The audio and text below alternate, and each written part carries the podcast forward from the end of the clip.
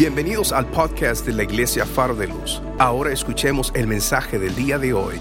Vamos a ir al libro de Juan, capítulo 8, versículo 31 al 36. Cuando lo tengan, digan un fuerte amén. Juan capítulo 8, versículo 31 dice, dijo entonces Jesús a los judíos que habían creído en él, si vosotros permaneciereis en mi palabra, seréis verdaderamente mis discípulos y conoceréis la verdad y la verdad os hará que libres. ¿Cuántos están libres en este lugar? Amén. Le respondieron, linaje de Abraham somos y jamás hemos sido esclavos de nadie. ¿Cómo dices tú seréis libre? Jesús le respondió, de cierto, de cierto os digo que todo aquel que hace pecado, esclavo es del pecado. Y el esclavo no queda en la casa para siempre. El Hijo sí queda para siempre. Así que si el Hijo os libertare, seréis verdaderamente libre. Ahí donde usted está, cierre sus ojos. Padre, gracias por tu palabra. Gracias porque en tu presencia encontramos libertad. Gracias por las puertas de este lugar abiertas. Gracias por la cabeza de este lugar. Gracias por todo lo que estamos en este lugar presente y todo lo que nos están mirando por las redes. Gracias porque tu presencia abarca no solamente este lugar, sino que clamamos que ahí donde la gente está pueda llegar. Padre Santo, tu palabra es nueva cada día que la leemos. Que el rema de tu palabra pueda fluir en esta mañana, pueda quebrantar nuestras vidas. Padre Santo, abre nuestros ojos para poder ver más allá, para poder mantener esa visión 2020, para poder seguir fluyendo en lo que resta de este año caminando contigo. Padre, que tu presencia siga continuando en este lugar. Y a ti te daremos la gloria hoy y por siempre, en el nombre de Cristo Jesús. ¿Y tu pueblo dice? Amén. Puede tomar asiento. ¿Cuántos saben que nuestro Dios es un Dios que todo lo completa? Es un Dios que no deja nada a medias. No es alguien que comienza una cosa y se... Yo soy una persona que a veces se distrae mucho. Y empiezo a hacer algo y de repente veo otra cosa y me distraje. O digo, uh, tengo que revisar cuánto, cuánto tengo que pagar en la cuenta. Y abro el celular y en vez de ir a la cuenta, uy, tengo un mensaje. Y reviso el mensaje. Y ahora le contesto el mensaje. Pero el mensaje estuvo muy bueno, así que se lo comparto a alguien más. Ja, ja, ja, mirá lo que me mandó tal, tal. Hice todos menos lo que tenía que hacer. ¿Cuántos saben que Dios es un Dios que no se distrae? Que cuando nosotros clamamos, Dios nos escucha y está al tanto de nuestras oraciones. No es que empezó a escucharnos y de repente, uy, vino un ángel y lo distrajo y le dijo, hey, mirá, Señor, lo que está pasando en Siria. Hey, Señor, mirá, alguien más te está llamando. Dios está atento en cada una de nuestras circunstancias, en cada una de nuestras oraciones, en cada una de nuestras familias, en cada uno de nuestros clamores. ¿Cuántos dicen amén? Yo titulé el mensaje de hoy, no la mitad. Y a medida de la, de la prédica vamos a ir viendo por qué. Porque hubo algo que me encantó cuando Jesús le está hablando y le dice, si el Hijo os libertare, seréis verdaderamente libres, no la mitad. ¿Cuántos son verdaderamente libres? No la mitad. Y lo que me llevaba una pregunta, ¿será que pudiéramos llegar a ser esclavos y no darnos cuenta? Porque decimos, no, si el Señor me liberó, yo soy libre. ¿Cómo puede ser? Pero ahí está la conversación que Jesús está teniendo con ellos. ¿Cómo me vas a decir que yo soy esclavo? Nunca. No. El Señor dijo, solamente si el Hijo os libertare, seréis verdaderamente libres. Verdaderamente libres. ¿Será que pueden haber partes de nosotros que están libres y partes de nosotros que todavía están esclavizadas? Mente libre, mente para creer, para crecer, para confiar en el Señor. Pero todavía tenemos el corazón esclavizado a circunstancias, a cosas que surgieron, a cosas que nos lastimaron. Y pareciera que nuestra mente está completa, está libre. Pero con la parte de sentimental todavía no te metas. Y hay una parte de nosotros que todavía sigue esclavizada. ¿Será que podemos tener el corazón libre, las emociones verdaderamente libres? Pero nuestro cuerpo está esclavizado. Y todavía como que nos cuesta levantar la mano. Y todavía como que nos cuesta arrodillarnos delante de Él. Y nuestro cuerpo como que todavía no quiere, no quiere. El, alma está urgida por agarrar y adorar y alabar y entrar en esa presencia del Señor. Pero el cuerpo dice, no, todavía no. No, que nadie te mire. No, y ahí está agarrado. El Señor dice, yo no quiero que estés libre a la mitad. No quiero que vengas a mi presencia libre a la mitad. Yo quiero hacerte verdaderamente libre. ¿Cuántos quieren respirar de esa libertad en todo su esplendor? El Señor no nos vino a liberar a la mitad, a medias, en porciones. No somos pizza. Es por completo. Es por completo. Y solo cuando podemos respirar de esa libertad es que podemos tener esa caminata con el Señor y ser libres y poder servirle libremente. Pero ¿será que hay un momento en donde nosotros tenemos que vernos en la palabra, venir delante de la presencia y decir, Señor, ¿será que hay áreas de mi vida, secciones de mi vida que están esclavizadas y no, estoy, y no me he dado cuenta? ¿Será que aunque te creo y, y escucho la palabra y escucho la prédica y no me ningún servicio, en todos los servicios. El Señor dice, ¿será que todavía estás esclavizado el temor? Y todavía tenés miedo de lo que pudiera llegar a suceder. ¿Será que seguimos esclavizados al rencor, al odio, a la amargura? Y estamos acá en la iglesia y estamos acá sirviendo y estamos acá y cantamos libres hoy para cantar, para adorar, para aplaudir. Pero dentro nuestro todavía estamos esclavizados a cosas que surgieron muchísimo tiempo atrás. El Señor dijo, yo no quiero que seas libre de una sección de ti y otra parte no. Quiero que seas verdaderamente libre, no a la mitad. Que no quede nada en ti que todavía quede esclavizado.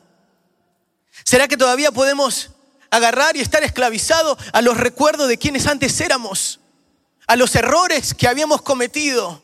Y el diablo te dice, ¿qué te haces el santito? ¿Qué te haces el cantante? ¿Qué te haces el predicador? ¿No te acordás?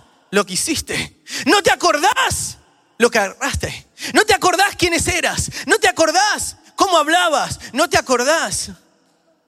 Y quisiéramos ser libres, pero todavía estamos esclavizados a lo que sucedió. Y vamos y otra vez le pedimos perdón al Señor. Y agarramos y decimos, Señor, si tan solo me liberaras. Y el Señor te dijo, ya eres libre. Solamente tienes que soltarlo. Porque si el Hijo libertare, no va a libertarte a la mitad, sino que os libertare verdaderamente. ¿Será que podemos agarrar y todavía no irrumpir en esa presencia porque tenemos un pie preguntándonos si Dios realmente nos perdonó y otro pie preguntándonos si Dios todavía se acuerda?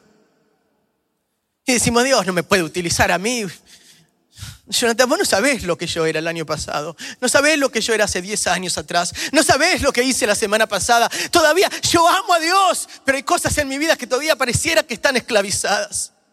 Y el Señor te dice, si vos venís a mi presencia, yo no te voy a libertar a la mitad. Yo quiero darte libertad y libertad completa en todas las áreas de tu vida, mente, cuerpo, alma. Yo borré tu pasado. Cuando tú te arrepentiste y agarraste y entregaste tu pasado, cuando vienes a mí a recordarme, yo te voy a decir, yo no recuerdo. Yo no lo recuerdo, mis misericordias son nuevas. Para esas cosas Dios no tiene memoria. Pero el enemigo sí. El enemigo quiere mantenerte esclavizado a tus recuerdos, quiere mantenerte esclavizado a tu pasado, porque si Él puede mantenerte en tu pasado, nunca vas a poder disfrutar de tu presente o tener visión para el futuro. Porque si Él te puede mantener esclavizado a los errores, nunca vas a atreverte a hacer nada más por miedo a repetirlos. Nunca vas a querer, si te lastimaron en el pasado, nunca más vas a tener la libertad emprender una nueva relación en el presente o una nueva relación en el futuro. Porque vamos a estar esclavizados con el pasado, vamos a cargar ese pasado con nosotros. Y todos los demás están pagando por los errores nuestros del pasado. Ay, ay, ay. Pero si el Hijo es libertares, seréis verdaderamente libres, no a la mitad. Él rompió todas cadenas. Él rompió la esclavitud. Él pagó el precio Ahora solo somos esclavos de su amor, nada más. De eso sí no nos podemos separar. De eso sí no nos podemos escapar. ¿Quién nos separará del amor de Dios? ¿Habrá algo? ¿Habrá pandemia? ¿Habrá un COVID? ¿Quién nos separará? ¿Será que las oraciones de Dios no llegan porque ahora tenemos máscara? ¿Será que venimos delante de la presencia de Dios con la máscara y, che, Miguel, vení, ¿quién es este? No, Señor, no tengo idea, tiene máscara. Se parece a todos. No.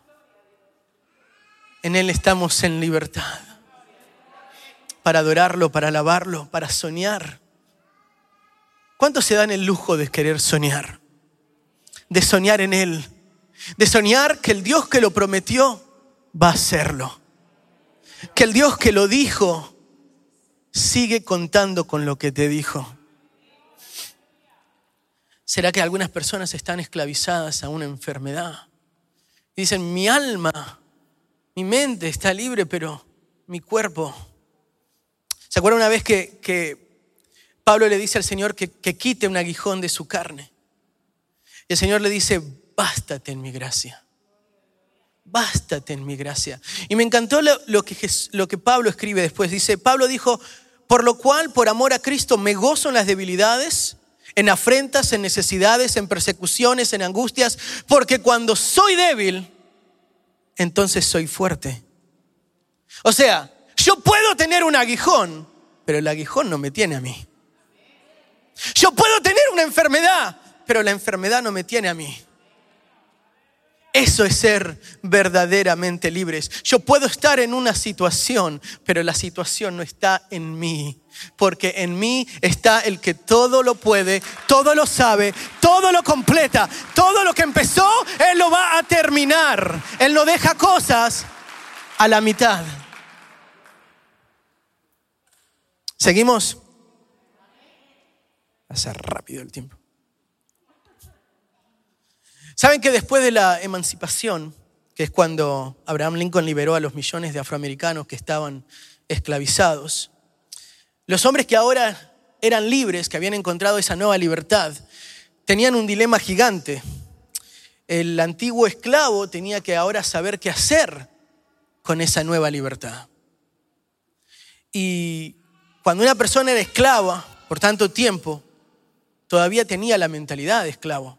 Pero ahora eh, es libre. Ahora le dicen, bueno, anda, hace. Pero la persona no tenía educación. No es que, ¡uhú! No soy esclavo, me voy a tirar de abogado. Ya está, por fin, voy a ser chef.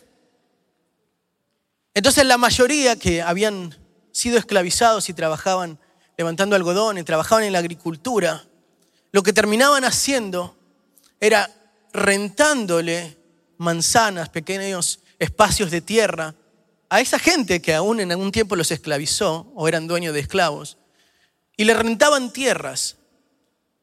Y no solamente le rentaban las tierras, sino que estas personas le rentaban todas las herramientas, porque ellos no tenían dinero, eran, eran libres, pero ¿y ahora qué? ¿Qué hago con esa nueva libertad? No tengo dinero, no es que soy libre y acá hay 10 millones. Entonces lo que hacían era rentar estos lugares, estos pedazos de tierra, y ellos sembraban y con lo que cosechaban pagaban, con lo poquito que solía, pagaban a las personas que la renta de la tierra, la renta de todas las herramientas y todas las cosas que salían. Entonces, para mantener esa casita pequeña de dos a tres recámaras, en donde había muy poca o nada de ganancia, todo lo que ellos trabajaban se lo debían a los que eran jefes de esclavos. Entonces ahora son libres, pero siguen trabajando como esclavos. Ahora son libres, entre comillas, pero le siguen debiendo a los que antes los esclavizaban. Y me hice una pregunta. ¿Será que hay libres en las iglesias rentándole terrenos al diablo? ¿Será que Dios nos hizo libres, pero no sabemos qué hacer con esa libertad? Entonces lo que hacemos es que le rentamos al enemigo pequeños pedazos de terreno. Y el enemigo te dice, está bien, te dejo, sos libre, andá a la iglesia. anda a la iglesia. Pero mi terreno es la murmuración, eso no lo puedes dejar. Pero este es mi terreno. Vas a ser muy comunicativo. Podés orar, pero este es mi terreno. Nunca vas a creerlo de verdad. Podés leer la palabra, pero este es mi terreno. Nunca se te va a quedar la palabra. Va a entrar por acá y se te va a salir por allá.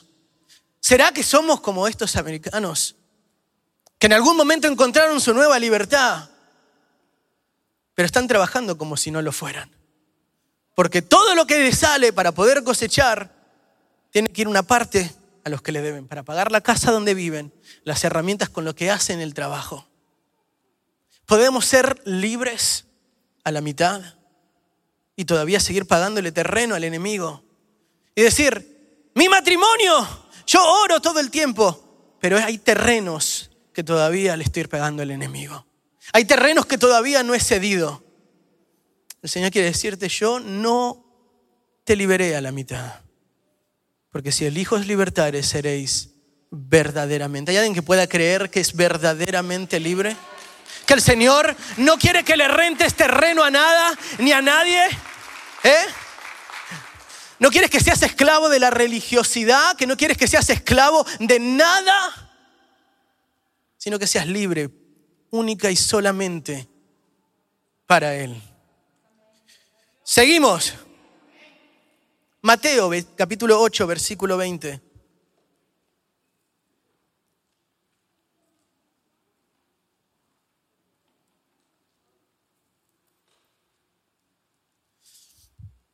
Una promesa tan conocida. Mateo capítulo 8, versículo 20.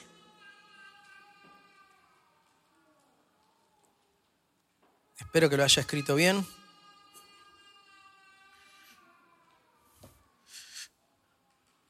No es ese, así que lo escribí mal.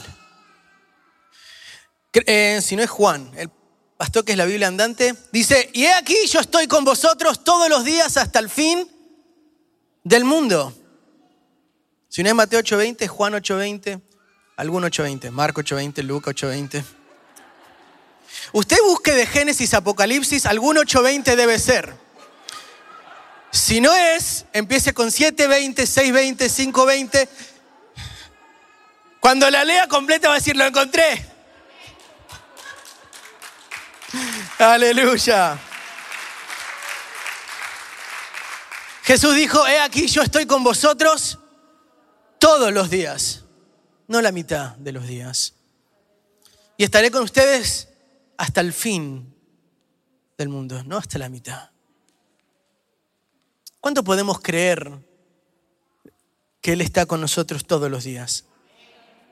Pero ¿podemos creer que Dios está completamente con nosotros o solo a veces? ¿Podemos entender que el no de Dios es tan importante como el sí de Dios? Porque a veces sentimos que Dios está con nosotros cuando las cosas solamente nos salen bien. Cuando las cosas no se dan como nosotros queremos, ah, entonces Dios ya no está con nosotros. Entonces Dios está con nosotros y todo me sale de acuerdo al plan que yo tengo. Pero si las cosas no se dan al plan que yo quiero, entonces Dios ya no está más conmigo. Y sentimos que Dios nos abandonó. ¿Alguien se ha sentido así en algún momento? En que nuestras oraciones no pasan del techo, en que clamo, clamo, oro, oro, y pareciera que nada avanza. Y nos preguntamos, ¿será que Dios todavía está conmigo? ¿Será que Dios todavía escucha mis oraciones? Porque pareciera que no. Y debemos entender que el no de Dios o el todavía no es tan importante como el sí.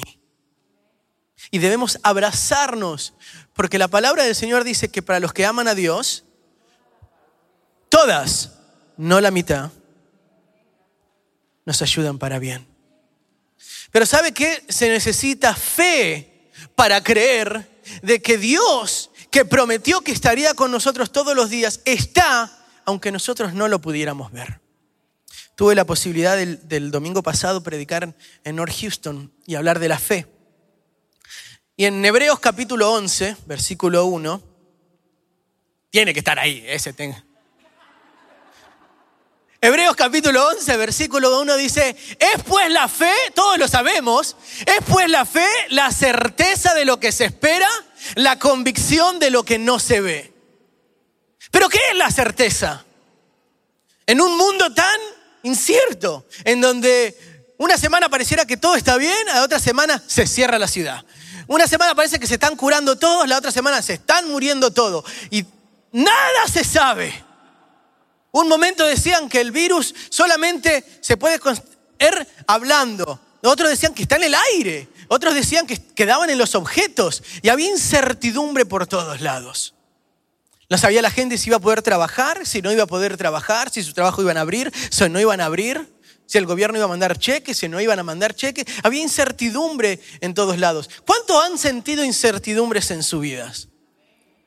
Y en los momentos de incertidumbre, en los momentos donde no se sabe qué va a suceder, la Biblia dice, es pues la fe la certeza. Entonces tenemos que tener ciertas certezas de las cuales no nos podemos mover. ¿Cuáles son nuestras certezas? ¿Cuál es la certeza del cristiano? ¿Quién Dios es y quién Dios dijo que nosotros somos? Eso tiene que ser la certeza de tú todos los días. ¿Quién Dios es y quién Dios dijo que yo soy? Eso tiene que ser la certeza. Después fue la fe, la certeza de lo que se espera. Entonces, ¿qué debemos esperar? Tenemos que esperar que lo que Dios manifiesta que Él es, va a manifestar quién Él es. Lo repito, que el Dios que lo dijo, el Dios que dijo, yo soy tu Jehová Jireh. Esa es mi certeza. Él es mi Dios proveedor. Él dijo que Él es mi Dios protector. Él dijo que Él estaría conmigo todos los días hasta el fin del mundo. Esa es mi certeza. Lo que Él es, lo que Él dijo que Él es. Y nuestra espera es esperar quien Él dijo que es, manifieste quien Él es. Esa es nuestra espera. Tengo que esperar mi certeza. Yo no tengo para pagar la renta en este momento, pero la Biblia dice, mi certeza dice que Él es mi Jehová proveedor. Entonces debo esperar que Él venga a proveer. Esa es mi espera. Yo estoy enfermo en este momento, pero la Biblia dice que por sus llagas somos curados. Yo no me siento bien en este momento. Y, pasan los días y pasa el tiempo y todavía sigo igual. Pero hay una certeza que aunque yo me sienta mal, Él sigue siendo mi sanador. Entonces tengo que esperar que el Dios que dijo que podría sanar va a hacerlo. Esa es mi espera. Él dijo que yo soy la niña de sus ojos. Entonces tengo que esperar que Dios venga a cuidar la niña de sus ojos la certeza de lo que se espera. ¿Será que el enemigo quiere cambiar nuestras certezas? ¿Será que el enemigo puede agarrar e intentar tapar y descubrir y movilizar nuestras certezas y poner en duda quién Dios es o quién Dios que haría lo que Él dijo? Dice que sus palabras nunca volverían vacías, que Él es el mismo de ayer, hoy y por los siglos de los siglos. Esa es la certeza que el cristiano tiene. ¿Y quién somos nosotros? Esa es tu certeza. Que nada mueva lo que Dios dijo que tú eres. Dijo que eres sacerdote. Eres nació santa, escogido. ¿Eh? ¿Quién Dios dijo que eres? ¿Quién Dios dijo que eres? Porque si Dios, me encanta lo que le dijo a Jeremías. Jeremías viene con la excusa del año y le dice, yo no puedo hablar porque soy niño. Y Dios le dice, no digas que soy niño, porque antes, antes de la fundación del mundo yo ya te había visto profetizando.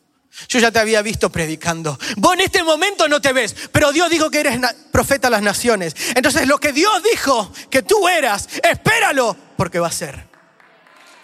Hay alguien que esté conmigo en esta mañana.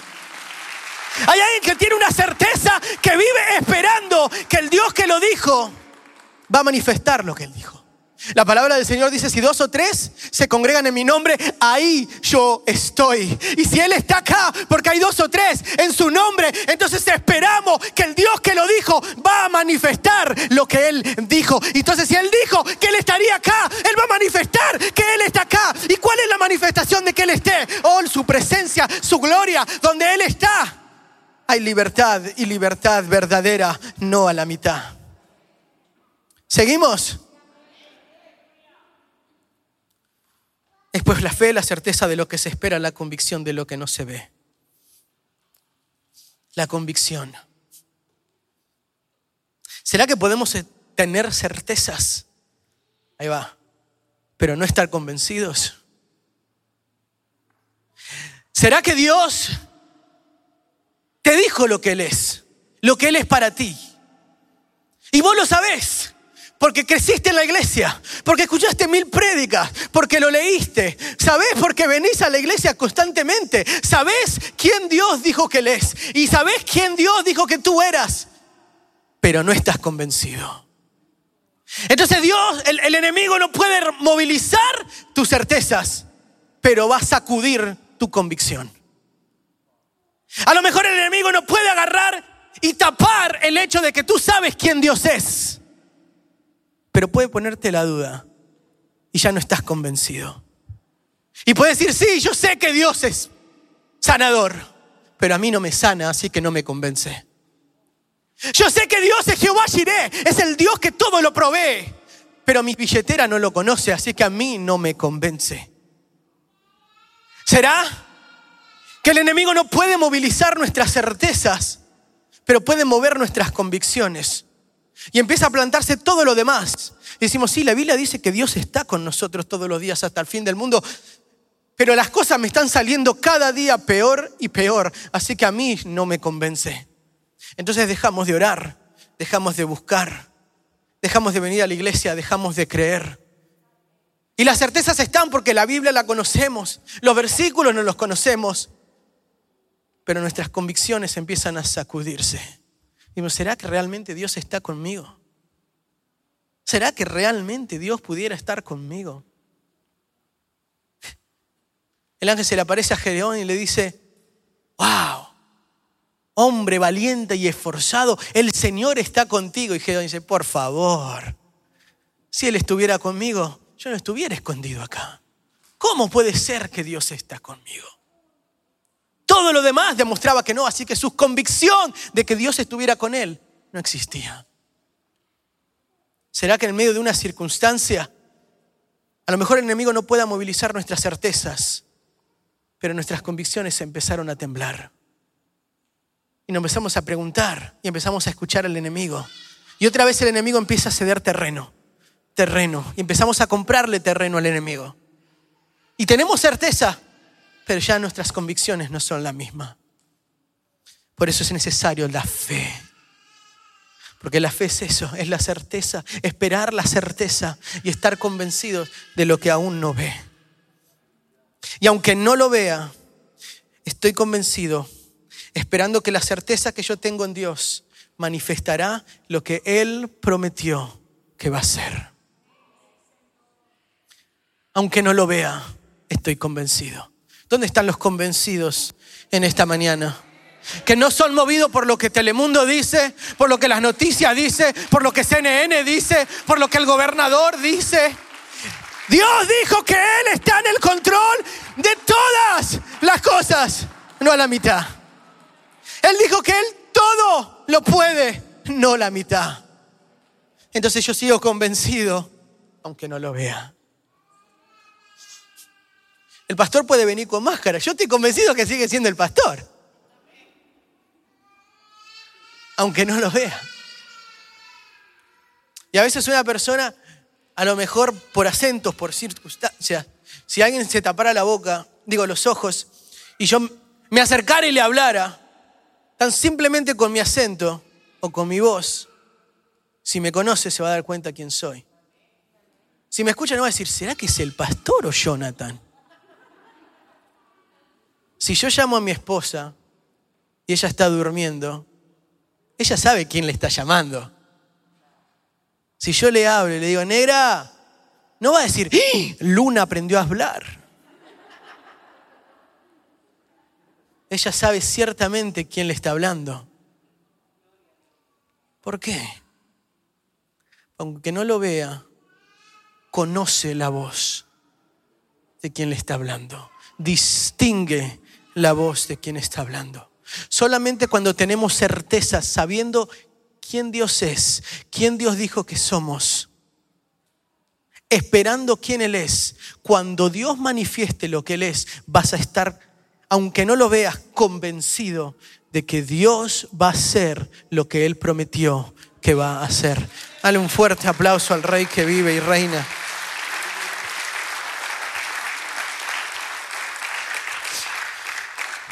Mateo capítulo 22, versículo 37.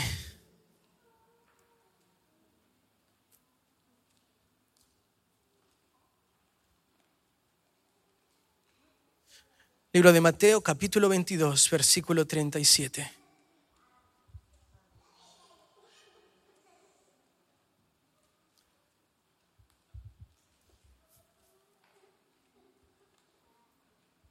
Jesús le dijo, amarás al Señor tu Dios a la mitad,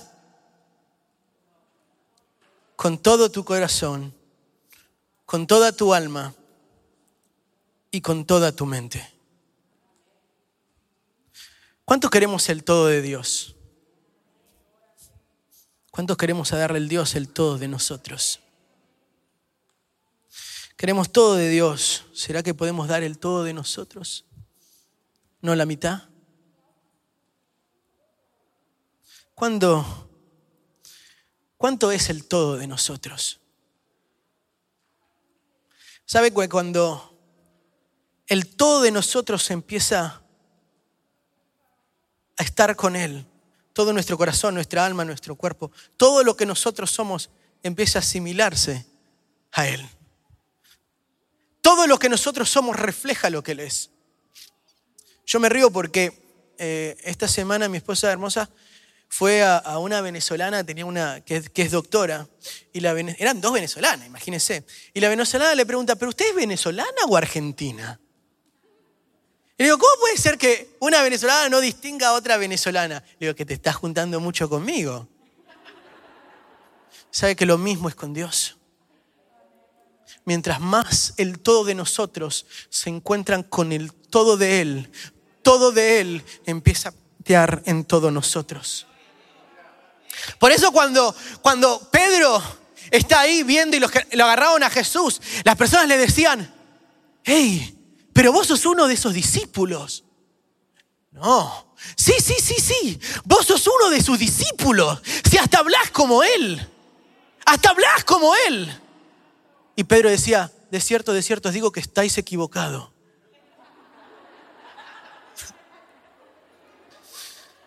No, vos hablas como él. Bienaventurado el que me cree.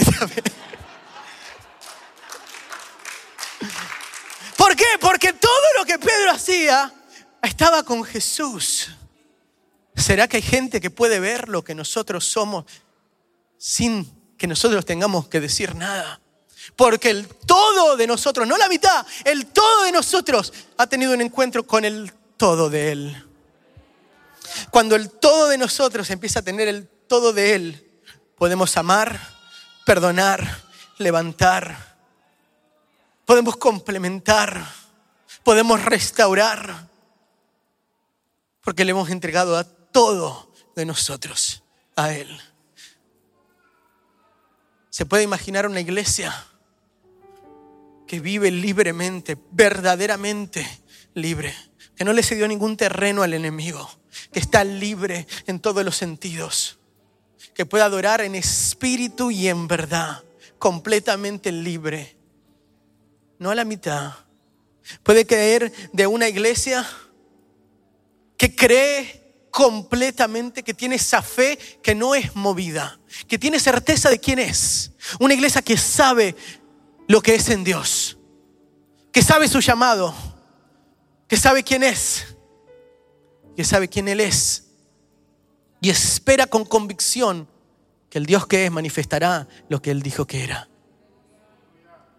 No a la mitad. Y una iglesia que lo entregue todo por Él, porque Él lo entregó todo por ti, no a la mitad. Llegó un momento en donde Jesús dijo, a lo mejor hasta acá es, a lo mejor es hasta la mitad. Y estaba en el jardín Getsemaní. Y le dice, Señor, ¿será que puedes pasar de mí esta copa? ¿Será que a lo mejor llegamos hasta acá? Pero no sea mi voluntad, sino la tuya. ¿Cuántos hemos comenzado nuestros caminos en el Señor? Y hemos avanzado un montonazo y nos detuvimos a la mitad. El Señor te dice, yo quiero que sigas, que continúes, que su certeza en mí siga siendo tu certeza, que sigas esperando, que sigas convencido, aunque no lo veas, que sigas entregando tu todo. Porque cuando tu todo se junta con mi todo, la tierra tiembla, el enemigo tiembla, las cosas empiezan a suceder. Dice la Biblia que la tierra clama porque haya un despertar en los hijos de Dios. Hijos que entreguen todo, no la mitad. Que lo clamen a Él y le crean a Él en todo, no la mitad. Que el Señor se lo entregue todo, no la mitad. Que el enemigo lo derrumben por completo. Que lo alejen por completo, no a la mitad. Gracias por escuchar el podcast de la Iglesia Faro de Luz. Esperamos que la palabra de hoy haya sido de mucha bendición para tu vida. Te motivamos que te suscribas y que bendigas a alguien compartiendo este mensaje. Te esperamos en la próxima semana.